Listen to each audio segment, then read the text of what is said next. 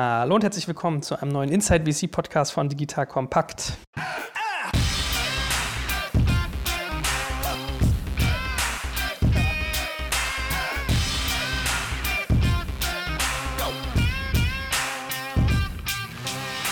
Mein Name ist Jörg Kaczmarek und ihr merkt, heute reden wir mal auf Deutsch. Das können wir nämlich auch. Äh, wir haben ein bisschen mal auf Englisch geredet, weil wir auch unseren internationalen Gästen hier ein bisschen eine, eine Tür öffnen wollten. Aber wir machen jetzt mal Deutsch. Wir probieren das mal aus, wie das funktioniert.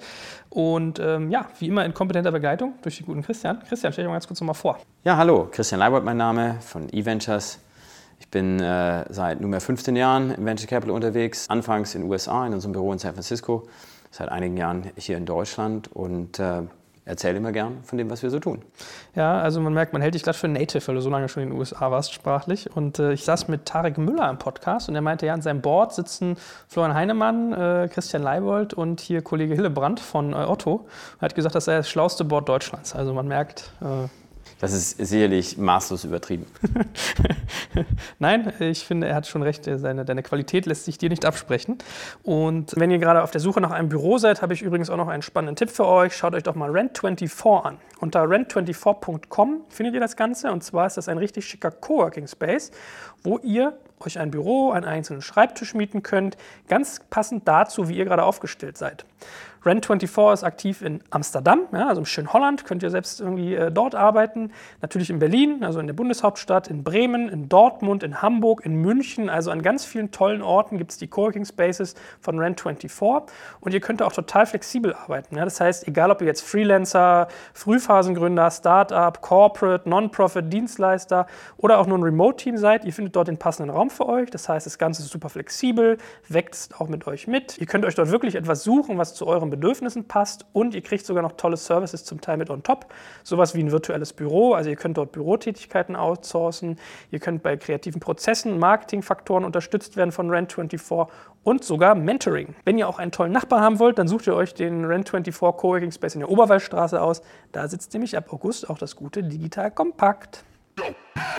Heute wollen wir über das schöne Thema Termsheets reden. Das ist ja für dich eigentlich Brot- und Buttergeschäft. Das ist ja irgendwie wirklich basic, basic Knowledge, möchte man sagen. Aber nichtsdestotrotz würde ich sowas auch gerne mal für Zuschauer, die vielleicht mit sowas zu tun haben, über sowas nachdenken, ein bisschen auseinandernehmen. Vielleicht kannst du als Investor ja auch aus Investorensicht, das ist ja mal das ganz Charmante, das mal aus der anderen Warte zu sehen, mal erklären, was genau ist eigentlich ein Termsheet, welche Funktion hat das und wie sieht man das als Geldgeber?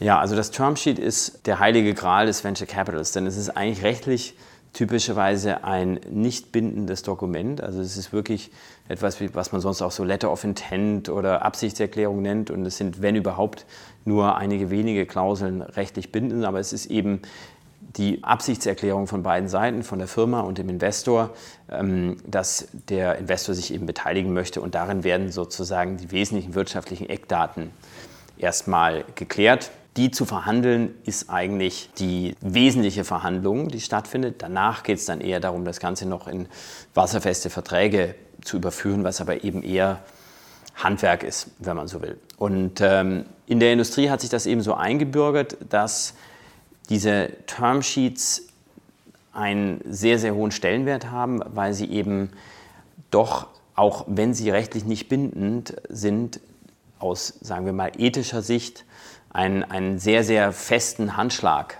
ähm, äh, bedeuten und es eigentlich in, in der Szene absolut als unprofessionell und, und unethisch gilt, wenn man, nachdem man sich auf ein Termsheet geeinigt hat, noch andere Investoren sucht oder versucht, den Deal nochmal neu zu verhandeln. Als guter Kaufmann muss man sich daran gebunden fühlen. Mhm. Also da werden nicht nur die Rahmen des Deals festgelegt, sondern auch mit wem ich den eingehe. Genau, also es sind im Prinzip äh, heißt es immer so, dass quasi der Venture Capitalist als Firma sagt, okay, wir möchten uns an Firma XY beteiligen, also an dem, an dem Target oder die, der Startup, der eben das Geld aufnehmen möchte. Und dann wird gesagt, da können wir dann gleich noch ein bisschen näher drauf eingehen, in welcher Höhe man sich beteiligt, wie viel Anteil man dafür bekommt und was ansonsten an Rechten und Pflichten sozusagen für beide Seiten äh, vereinbart ist. Das wird in eben groben Zügen in, in, so einem Termsheet vereinbart. Hm. Also ich habe das auch mal einmal mitgekriegt an einem Live-Beispiel, wo ein Investor sowas gesigned hat und ist dann zurückgetreten von dem Deal.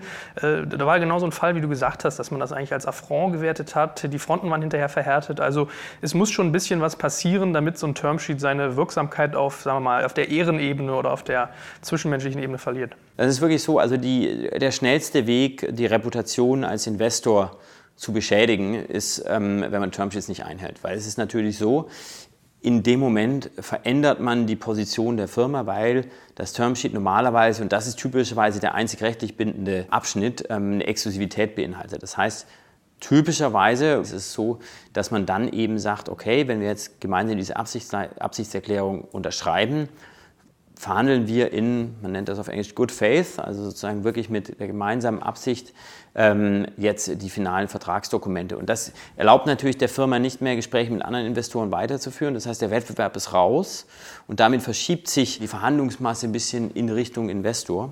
Und das dann auszunutzen, indem man vielleicht so einen Termsheet als erstes mal reingibt und danach dann anfängt, nochmal den Preis runter zu verhandeln, das ist eben sozusagen gegen den Ehrenkodex im Venture Capital. Hm, okay, also schon mal erstes Takeaway für Leute, die das noch nicht so oft gemacht haben. Wer nachverhandelt nach so einem äh, geschlossenen Termsheet, da darf man schon mal ein bisschen die Professionalität hinterfragen oder zumindest die, ja, die Anständigkeit. Also das einzige, die einzige Ausnahme, die ich machen würde, ist, wenn in dieser Due Diligence, wie man es nennt, die sich dann anschließt, wirklich berechtigte Gründe auftauchen, warum man etwas nachverhandeln sollte, sei es die Bewertung oder andere Aspekte.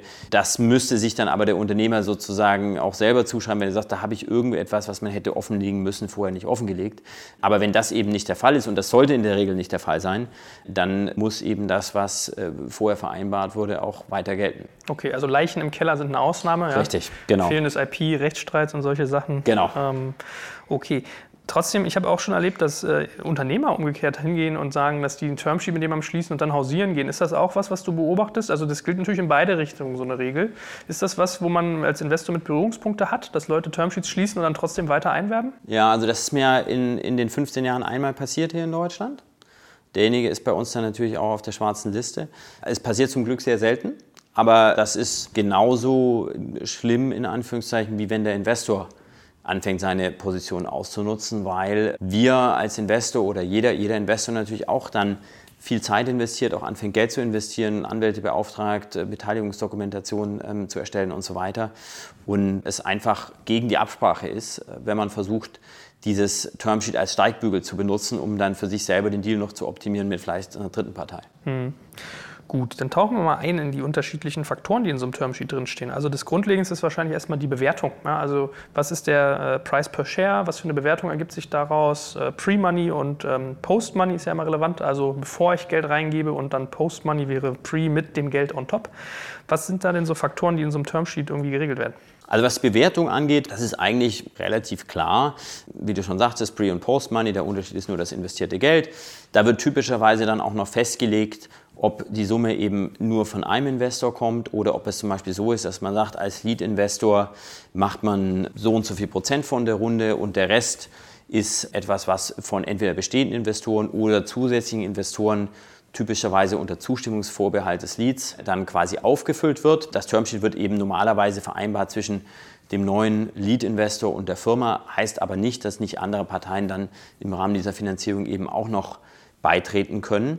Und eine wichtige Sache gibt es aber noch bei dieser äh, Bewertungszahl, das ist die Frage, wie werden das, was man immer so schön Pool nennt, ähm, also im Prinzip Optionen oder Anteile für Mitarbeiter behandelt. Und ähm, da ist es zum Beispiel üblich in einer Frühphasenfirma, ich sage mal zum Beispiel 10 Prozent des Kapitals oder 10 Prozent der Firma in Anführungszeichen beiseite zu legen, um sie dann in der Folge an Mitarbeiter, die vielleicht auch noch gar nicht an Bord sind, aber die dann im Rahmen des Wachstums ähm, geheiert werden sollen, zu vergeben. Und da ist eben immer die Frage, diese wirtschaftliche Verwässerung von diesen 10 Prozent, die dann diese Mitarbeiter bekommen sollen, werden die nur von den Altgesellschaftern getragen oder trägt die eben ein neuer Investor auch mit? Und dann ist es eben so, wenn der neue Investor die nicht mitträgt, dann ist eben die Verwässerung dementsprechend höher und die effektive Bewertung quasi für die Altinvestoren niedriger. Das muss man einfach nur in der Berechnung immer im Auge behalten. Das ist ein beliebter Aspekt, der gerne so ein bisschen äh, vergessen wird, wenn man sich das erste Mal damit beschäftigt. Mhm. Ja, ich weiß, ich habe das auch mal gelesen in diesem äh, Venture Deals, ist ja so eins der Standardwerke, was irgendwie angehende Gründer sich mal durchlesen von dem Brad Feld und dem Jason Mendelssohn. Da geht es ja genau um solche VC-Transaktionen. haben die genau diesen Punkt, wie berechne ich eigentlich vorgesehene Pools in Bewertungsverteilung mit ein, als so eine der Fallen sozusagen oder eine von, ich glaube, drei oder vier Faktoren genannt, wo man bei Bewertungen aufpassen muss. Wenn du jetzt gesagt hast, es geht darum zu sagen, Lead-Investor macht diesen und jenen Anteil und Co-Investoren kommen mit rein, kann man also aber schon auch ein Szenario wählen, was wir gerade gesagt haben, mit, äh, das, ist, das ist böse, wenn man so ein Ding benutzt als Steigbügel, um sozusagen sich einen besseren Investor zu holen. Aber es ist schon manchmal üblich zu sagen, okay, der hat sich schon committed als unser Lead-Investor und auf dem Wege können hintenrum noch andere reinkommen? Ja, also das ähm, normalerweise ist es so, dass der Prozess dann so gestaltet wird, dass man eben mit dem Lead-Investor abspricht, wer könnte denn jetzt noch Sinn machen. Ja, bestehende Investoren sowieso, aber eben auch an, an anderen Investoren. Wenn man ein sogenanntes Syndikat bauen möchte, also sozusagen mehrere Investoren zusammenbringt, dann macht man das eben in Absprache mit dem Lead-Investor oder auch wenn man andere Investoren hat, die man aus vorherigen Gesprächen kennt, aber eben sich jetzt für den anderen Lead entschieden hat, dann kann man es immer in Absprache mit dem Lead diese Gespräche natürlich auch weiterführen. Wichtig ist eben, ab dem Moment gilt sozusagen volle Transparenz. Ja, und die entscheidende Verhandlung, wo natürlich jeder Gründer versucht, den besten Preis zu finden und, sage ich mal, für sich ähm, die Struktur zu optimieren, die muss eben vor dem Termsheet und im Rahmen der Verhandlung dieses Termsheets erfolgen. Aber wenn es dann unterschrieben ist, dann muss eben volle Transparenz gelten. Mhm. Okay, also die Preisoptimierung passiert vorher, dafür hat man dann schon mal einen, der den Ankerpreis gesetzt hat, wo man auf dessen Basis man dann weitere reinholen kann. Das, also das ist vielleicht übrigens auch noch ein wichtiger Punkt. Also man nennt es ja ein Termsheet shoppen. Das heißt also, wenn man jetzt von einem Investor ein äh, Termsheet bekommen hat, was noch nicht unterschrieben ist oder man als Firma das noch nicht gegengezeichnet hat, dann wird das natürlich gerne genommen, um die anderen Investoren, die vielleicht auch noch im Rennen sind, anzurufen und zu sagen, also liebe Leute, ich habe jetzt ein erstes Angebot. Wie sieht es denn bei euch aus? Wollt ihr jetzt nicht auch mal zu Potte kommen? Das ist dieser sogenannte Shopping-Prozess. Das will man natürlich als derjenige, der das Termsheet geschickt hat, vermeiden. Deswegen ist es nicht unüblich, dass es eine Verfallsklausel gibt. Das heißt, dass man sagt, als Investor, mein lieber Gründer, hier ist ein Termsheet, aber es ist eben nur 48 Stunden gültig. Das nennt man dann auch Exploding Termsheet. Das hat nichts damit zu tun, äh, dass man jemanden unter Druck setzen will. Das kommt allein aus der Logik heraus, dass man eben vermeiden möchte, als besagter Steigbügel gegenüber anderen Investoren genutzt zu werden und der Erste, der ein Angebot macht, eben nicht, nicht der Dumme sein möchte. Mhm. Dann kommt ja der typische Faktor, da haben wir auch schon mal einen Podcast drüber gemacht, da können wir vielleicht nur ein oder zwei Sätze zu sagen. Ich glaube, es war Folge 3, wenn ich mich nicht getäuscht habe, äh, nee, 4. Liquidation Preferences, also Liquidationspräferenzen, wobei das jetzt nicht im Sinne von äh, Tötung, Abwicklung gemeint ist, sondern im Sinne von Liquidität. Also wenn ein Liquiditätsereignis passiert, gibt es ja gewisse Regelungen, nach denen das verteilt wird. Äh, nehme ich mal an, ist auch ein Faktor in so einem Termsheet, der irgendwie... Richtig, genau. Ist einer der wirtschaftlich entscheidenden Faktoren. Da haben wir in der Tat im Detail darüber gesprochen, gibt es mehrere Ausprägungen, aber es geht im Prinzip hier um die Erlösverteilung. Also wenn die Firma verkauft wird, ähm, wie wird dann der Erlös unter den Gesellschaftern aufgeteilt? Und ähm, da sage ich mal, ist das Kernprinzip, dass sichergestellt wird, dass der Investor in jedem Fall auch in verhältnismäßig kleinen Exits sein Kapital wieder zurückbekommt. Und die Regelungen da haben einige Nuancen, die man sich genau anschauen sollte, aber das ist aus meiner Sicht einer der zwei, drei Kernpunkte im Termsheet. Vielleicht kannst du ja mal ein, zwei Sätze zu sagen. Es ging ja vor allem um die Themen äh, nicht partizipieren versus partizipieren, was die Logik von sowas ist. Also wir wollen jetzt die Leute, die sich das schon angehört haben, nicht zu lange langweilen, aber dass man mal, wer jetzt gerade erst reinschaltet, vielleicht so ein grobes Gefühl kriegt, was da, was da sozusagen der Punkt ist. Ja, also das Konzept, was dahinter steht, ist eben, wie gesagt, dass der Investor auch in Fällen von relativ niedrigen Exits auf jeden Fall sein Kapital herausbekommt. Das ist zum Beispiel dann die sogenannte anrechenbare ähm, Präferenz oder auf Englisch eben blöderweise umgedreht benannt die Non-Participating Preference. Was einfach heißt, ich sage jetzt mal zum Beispiel, jemand hat 5 Millionen investiert, die Firma wird für 7 Millionen verkauft, dann bekommt derjenige, der seine 5 Millionen investiert hat, auch wenn er dafür vielleicht nur 20 Prozent der Firma erworben hat, von den 7 Millionen trotzdem die ganzen 5 erstmal zurück, also viel mehr, als was ihm aufgrund seiner 20 Prozent zustehen würden und nur die verbleibenden zwei Millionen gehen dann an die übrigen Gesellschafter. Das fällt aber bei dieser sogenannten anrechenbaren Präferenz dann bei großen Exits nicht mehr ins Gewicht. Also ab dem Moment, wo 20 Prozent eben dann mehr entsprechen als das Geld, was man investiert hat, spielt das dann sozusagen keine Rolle mehr. Dann ist es so, als ob es diesen Term eigentlich nicht geben würde. Es ist ein bisschen anders, wenn der anders ausgeprägt ist, nämlich nicht anrechenbar auf Deutsch oder participating auf Englisch. Dann ist es so, dass in jedem Fall, egal wie hoch der Exit ist, erstmal der Gesellschafter sein investiertes Kapital sozusagen off the top, wie man so schön sagt, ähm, zurückbekommt und der Verbleib dann an alle proratarisch ausgeschüttet wird. Das ist natürlich wirtschaftlich für den Investor besser, weil ähm, auch in großen Exits er sozusagen erst einmal sein Geld zurückbekommt und dann trotzdem noch weiter partizipiert. Das ist sozusagen ein wirtschaftlicher Kicker, den man einfach dann, wenn man Termsheets miteinander vergleicht, auf jeden Fall im Auge behalten muss. Mhm. Jörg Zetsch hat in unserem Rechtspodcast mal ganz bildlich mit so Ponds, mit so, wie sagt man, äh, Becken, mit so Wasserfallbecken erklärt, die irgendwie volllaufen. Das macht es vielleicht ganz schön plastisch, dass wenn man dann mehrere Runden hat, dass das dann sogar kaskadiert, ne? dass dann erst der eine, dann der zweite, dann der dritte und so, damit dann nichts mehr übrig für den Gründer. Das sind ja so die Horrorszenarios. Also das ist ein Faktor, der da auch drin äh, vorkommt. Ja, der, der Begriff, der ähm, von den Gründern immer gerne gewählt wird für diese Präferenz, die eben für die Investoren vorteilhaft ist, ist ja der des Double Dippings. Und das kann man natürlich mit den Pools auch gut vergleichen oder mit den, mit den Teichen. Da darf man in jeden eben einmal kurz eintauchen. Daher darf man überall dippen. Äh, anderes Thema ist ja immer äh, Verwässerungsschutz. Also man merkt ja so ein bisschen, Termsheets zielen ja auf beiden Seiten darauf ab, dass man sich absichert gegen gewisse Vorkommnisse. Und äh, Anti-Dilution ist ja auch so ein Thema, was da eigentlich wahrscheinlich früh eine Rolle spielt. Ne? Ja, also Anti-Dilution hat im Prinzip den Hintergrund, dass der Investor sagt, also ich bezahle jetzt hier irgendeine Bewertung, die im Normalfall die Option bepreist, wie sich diese Firma in der Zukunft hoffentlich entwickelt. So, jetzt ist natürlich für den Fall, dass es eben nicht so läuft, ein Szenario vorstellbar, wo eine zukünftige Runde dann auf eine niedrigeren Bewertung passiert.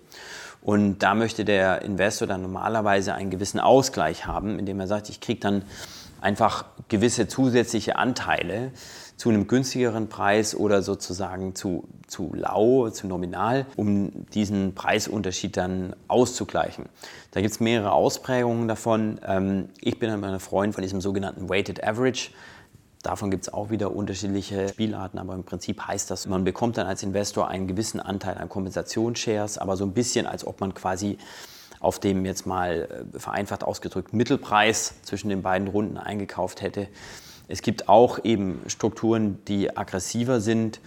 Das nennt man dann das Full Ratchet. Da wird man im Prinzip als Investor dann im Nachhinein so gestellt, als ob man gleich auf der günstigeren Bewertung eingekauft hätte. Das ehrlich gesagt wird meistens wegverhandelt, wenn es in solche Situationen dann wirklich kommt. Und ich würde als, als Gründer einen Full Ratchet immer eher zu vermeiden versuchen. Ich glaube, dieser Weighted Average ist ein ganz guter Kompromiss, der auch üblich ist. Heute gibt es wieder mal einen Buchtipp. Und zwar, das Buch nennt sich Der Toyota Weg. Das ist ein Buch vom Finanzbuchverlag, äh, in dem auch die tolle Sommerbiografie von mir erschienen ist. Und zwar, äh, ihr kennt ja Toyota alle, den Autohersteller. Und wenn man sich mal so ein bisschen mit auseinandergesetzt hat, weiß man, es gibt da viele so Prozessoptimierungsschritte, die ein äh, Toyota auf den Weg gebracht hat. Also so im Bereich Operations Management ist der Konzern sehr, sehr gut.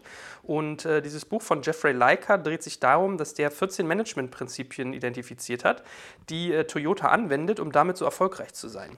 Das ist ein sehr dickes Buch und sehr komplexes. Also ich habe gerade mal geguckt, mit Compendium hat es 438 Seiten und es ist wirklich kleine Schrift und viel Text auf jeder Seite. Also man wird ein bisschen brauchen, um es durchzuarbeiten, aber es ist damit natürlich auch ein unglaublicher Wissensschatz, was in Richtung Management und Effizienz äh, sozusagen angeht. Also wenn ihr gerne über solche Sachen lest, äh, schaut euch das mal an. Ich finde es extrem hochwertig gemacht, thematisch sehr interessant und wie gesagt extrem tief, äh, was so die, die Analyse angeht. Der Toyota-Weg erschien im Finanzbuchverlag von Jeffrey Leica.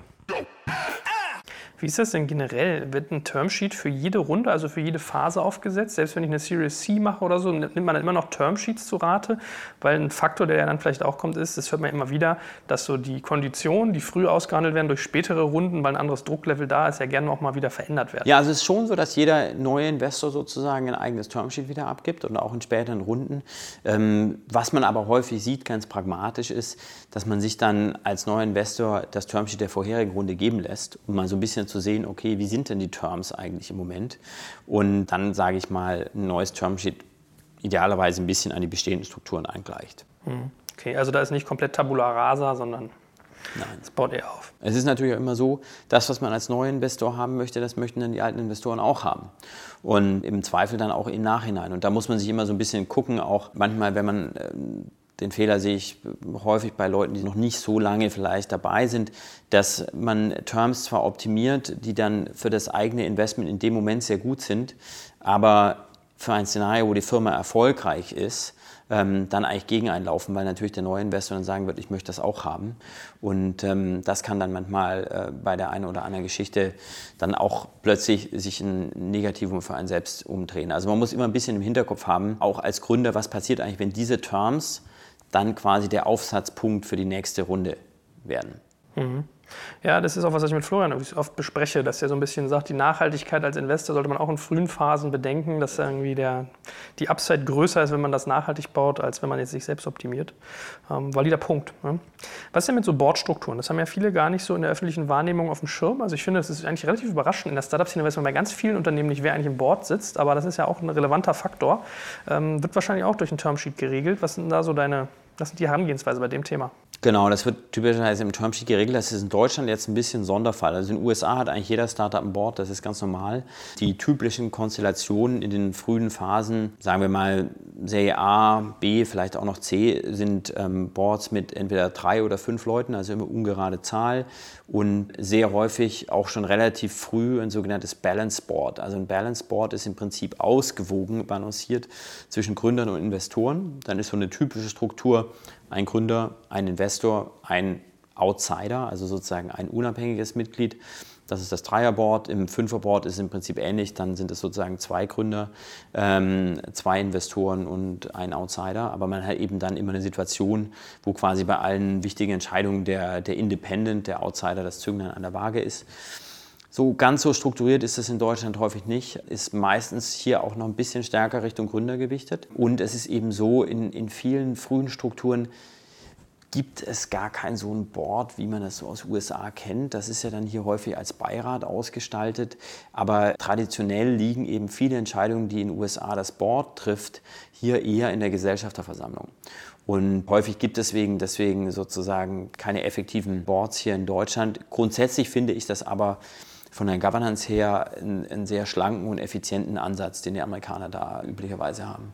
Wie ist denn das in Deutschland? Hat so ein Board, so ein Beirat eigentlich Mitbestimmungsrechte? Ist der aus äh, gesellschaftsrechtlicher Sicht, äh, sozusagen, muss ich den bei meiner Entscheidungsfindung aktiv mit einbinden? Also das kommt immer darauf an, wie das dann eben im Einzelfall ausgestaltet ist. Also das ist in der Tat etwas, was dann in der Beteiligungsdokumentation noch glattgezogen wird und ausgestaltet. Häufig ist es so, wir sagen zum Beispiel oft, dass wir jetzt keinen Beirat unbedingt einrichten möchten gleich am Anfang, weil es vielleicht noch gar nicht nötig ist und, und der Gesellschafterkreis so klein ist, dass es gar nicht erforderlich ist. Aber dann sagen, okay, sollte ein Beirat eingerichtet werden in der Zukunft, möchten wir das Recht haben, jemanden dort hinein zu entsenden. Also sozusagen einen Sitz haben, unabhängig von irgendeiner Kontrolle oder wie auch immer, aber einfach, dass man dann in dem Gremium vertreten ist, wenn es denn irgendwann eingerichtet wird. Das ist zum Beispiel in der Frühphase ganz praktikabel. Was, was ist denn aus Gründersicht bei so einem Board zu beachten? Also sollte mein Interesse sein, die Investoren da möglichst klein zu halten, möglichst rauszuhalten? Sollte ich möglichst viel externen Rat reinholen? Weil ich glaube, das ist ja so ein Thema, wo ein Gründer latent Sorge hat, ja, dass ihm dann halt da reingefuhrwerk wird. Richtig, also das berührt natürlich einen größeren Themenkomplex, nämlich sozusagen den der Kontrolle insgesamt. Und das ist natürlich ein bisschen eine philosophische Frage. Also grundsätzlich hängt das einfach sehr stark davon ab, wie gut ist die Beziehung zwischen Gründern und Investoren und wie stark ist das Vertrauen gewachsen oder erodiert. Es ist, finde ich, legitim, dass Investor sagt, er möchte daran vertreten sein, ähm, wenn das sozusagen das entscheidende Gremium ist, über das eben auch Informationen äh, transportiert werden, wo Strategie diskutiert wird. Ich würde als Gründer immer versuchen, eben so eine gewisse Balance zu halten. Da finde ich die amerikanischen Strukturen sehr schlau, ich sage, okay, ich möchte dort vertreten sein, ähm, vielleicht noch mit, mit Mitgründer. Ähm, dann suche ich mir aber auch ein, zwei Leute, die Industrieexperten sind, also die in unserem Bereich sich auskennen, die aber jetzt kein Interesse als Investor in der Firma haben, die andererseits auch kein ähm, Gründer sind, kein Angestellter, die also wirklich von außen neutral drauf gucken und dann habe ich auch meine Investoren mit an Bord, was glaube ich auch sehr wichtig ist. Die sollen ja auch in Folgerunde weiter partizipieren, die sollen im Boot gehalten werden und wenn man so eine ausbalancierte Struktur hat, ist das glaube ich ganz schlau. Mhm. Wie ist denn mit dem ganzen Thema Vesting? Das ist ja auch was, was bei, Investoren wieder so ein Absicherungsmechanismus ist. Wie lange bleibt das Gründerteam an Bord? Was kriegt es? Also da gibt es ja auch diese Cliff-Regelungen. Was ist, was wird, was, wie regelt das so ein Termsheet? Was ist da normal? Da werden wir, glaube ich, auch nochmal reden müssen. Was ist bei den einzelnen Punkten, die wir gerade jetzt alle mal abzählen? Äh, was ist da sozusagen üblich und was eher nicht? Also Vesting ist auch wieder eine Geschichte, da können wir auch wieder eine ganze Stunde drüber reden. Also grundsätzlich ist es erstmal so, jemand, der die Firma innerhalb einer gewissen Zeitperiode, typisch sind drei bis vier Jahre nach Abschluss der Beteiligung ähm, durch den Investor verlässt, einen Anteil ähm, seiner Shares an die Firma zurückgibt. So, das ist das ganz grobe Konzept. Da gibt es jetzt dann unterschiedliche Ausdifferenzierungen. Also zum einen ist es so, die größte Differenzierung ist zwischen dem sogenannten Bad Lever und dem Good Lever.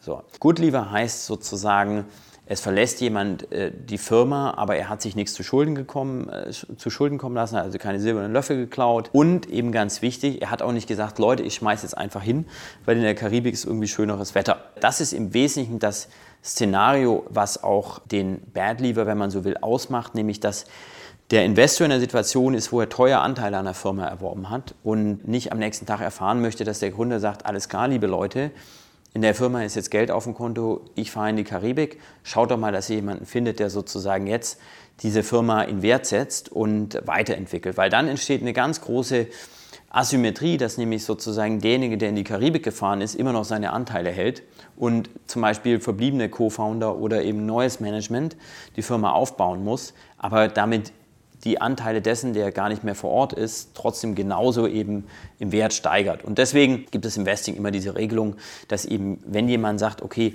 ich bin an der zukünftigen Wertsteigerung einfach nicht mehr beteiligt, dann einen Anteil seiner Shares zurückgibt. Und wie gesagt, die Differenzierung ist im Wesentlichen Geht er aus eigenen Stücken, lässt er sozusagen die anderen sitzen oder ist es so, dass ähm, er von der Mehrheit der Gesellschafter, inklusive typischerweise dann der Mitgründer, weil normalerweise können Investoren das gar nicht in Anführungszeichen rausgeschmissen wird. Ja, da ist natürlich ein Szenario, da ist es dann irgendwie auch nur fair, demjenigen weniger Anteile sozusagen abzunehmen, als wenn er sagt, okay, ich möchte jetzt in die Karibik fahren. Mhm. Mhm. Wie ist denn generell mit so Verkaufsrechten auch? Das spielt ja da auch ein bisschen rein. Also typisch ist ja mal Drag-along, Tag-along, sagt der Anwalt. Ja? Ähm, können wir vielleicht mal daran anknüpfen, ein bisschen aufbereiten, wir dann mal reintauchen und alles nochmal so ein bisschen auf, was ist normal, was ist irgendwie krasse Regelung, was sind vielleicht Kompromisse zwischen Investoren und Gründerinteressen abwägen? Also normalerweise so, Dinge, die sozusagen ganz, ganz üblich und Standard sind und auch durchaus im Interesse der Gründer, wie im Übrigen auch Vesting, also zumindest bei mehreren Gründern ist es auch für die Gründer untereinander wichtig, eine klare Regelung zu haben, was passiert eigentlich, wenn einer von Bord geht vorzeitig. Ja? Ähm, weil dann möchte man die wirtschaftlichen Diskussionen eigentlich nicht zu dem Zeitpunkt führen, sondern sollte man dann führen, wenn alles gerade gut ist. Ja? Aber was so normale Rechte sind, sind solche Mitverkaufsrechte, Vorkaufsrechte. Das heißt also, man will einfach sicherstellen, dass ähm, Anteile, die irgendein äh, Gesellschafter verkauft, nicht plötzlich frei im Markt rumwabern, sondern dass bestehende Gesellschafter immer ein Vorkaufsrecht drauf haben. Das hilft sozusagen, den Gesellschafterkreis unter Kontrolle Kontrolle zu haben, auch ungünstige Situationen zu vermeiden, wo jemand sagt, oh, ich kriege vielleicht einen besonders guten Preis für meine Shares, wenn ich die an Wettbewerber verkaufe, der dann plötzlich im Boot sitzt. Und äh, deswegen gibt es diese äh, sogenannten äh, Right of First Refusals oder Vorkaufsrechte. Und das andere ist eben, es kann auch Situationen geben, wo jemand sagt, aha, super, mein lieber Freund XY, du hast da einen tollen Käufer gefunden, mit dem Käufer haben wir auch gar kein Problem, dann möchte ich aber mitverkaufen dürfen. Und dann ist es eben so, das sind diese Tag-along-Rechte oder Mitverkaufsrechte, dass man sagt, naja, dann wird das aufgeteilt, meistens proratarisch im Verhältnis von den Anteilseignern, dass die dann sagen, okay, also wenn jetzt der XY verkauft, kann ich eben einen Teil meiner Anteile in derselben Transaktion auch mitverkaufen, was dann im Normalfall dazu führt, dass der XY einfach ein paar Anteile weniger verkaufen kann. Mhm. So, wenn wir die jetzt alle mal durchreiten. Ich meine, was wir jetzt über Termsheets sagen, wir hätten den Podcast theoretisch auch Beteiligungsverträge nennen können. Das sind ja auch alles Faktoren, die in Beteiligungsverträgen drin sind. Ein Termsheet ist ja sozusagen ein Preview auf so einen, so einen Beteiligungsvertrag, darf man ja fairerweise sagen. Ähm, wenn wir das jetzt alles mal so ein bisschen abreiten, was würdest du sagen, ist normal und was ist vielleicht irgendwie ein bisschen in Extremen. Ähm, also wir können es mal so durchreiten. Also Thema Bewertung als erstes. Bewertung, Liquidation Preferences, Verwässerungsschutz, Ortsstruktur, Vesting, Verkaufsrechte. So, die gehen wir jetzt alle nochmal durch.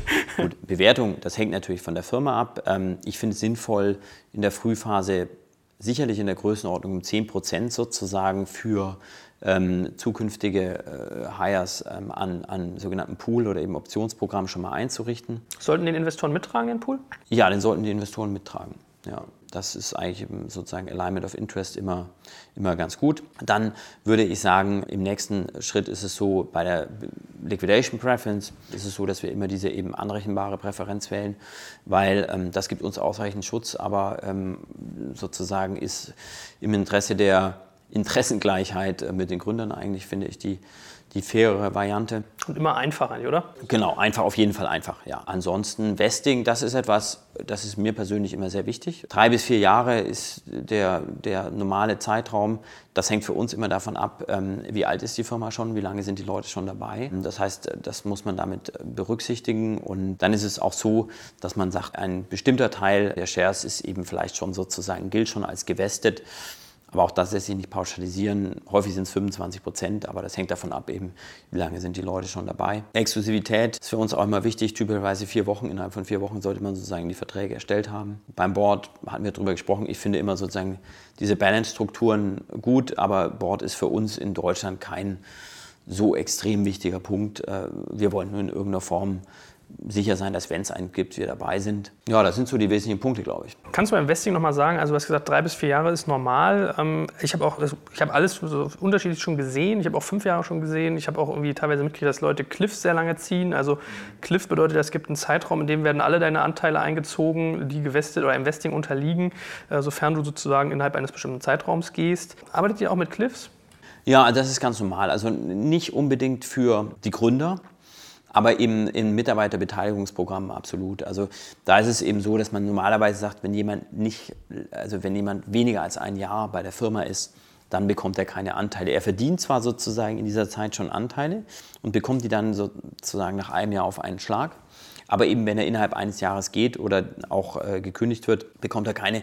Das macht auch Sinn, weil man ansonsten eine unglaublich zersplitterte Anzahl von Kleinbeteiligungen hat, wenn es viele Leute gibt, die irgendwie sich dann schnell entscheiden, wieder zu gehen. Und ähm, neben diesem administrativen Grund ist es auch einfach so, dass man sagt, also das ist ein langfristiges Motivationsinstrument und es geht dabei äh, darum, die Leute an dem langfristigen Erfolg der Firma zu beteiligen und wie groß jetzt der Beitrag von jemandem ist, der dann vielleicht nur drei Monate bei der Firma ist. Wenn man sagt, äh, die Wertsteigerung erfolgt über fünf oder zehn Jahre, das ist eine berechtigte Frage, ob es dann wirklich Sinn macht, so jemanden Anteile zu geben oder ob das nie etwas sein sollte, was wirklich für Leute reserviert ist, die mal mindestens ein Jahr bei der Firma sind, wenn nicht eben deutlich länger. Mhm.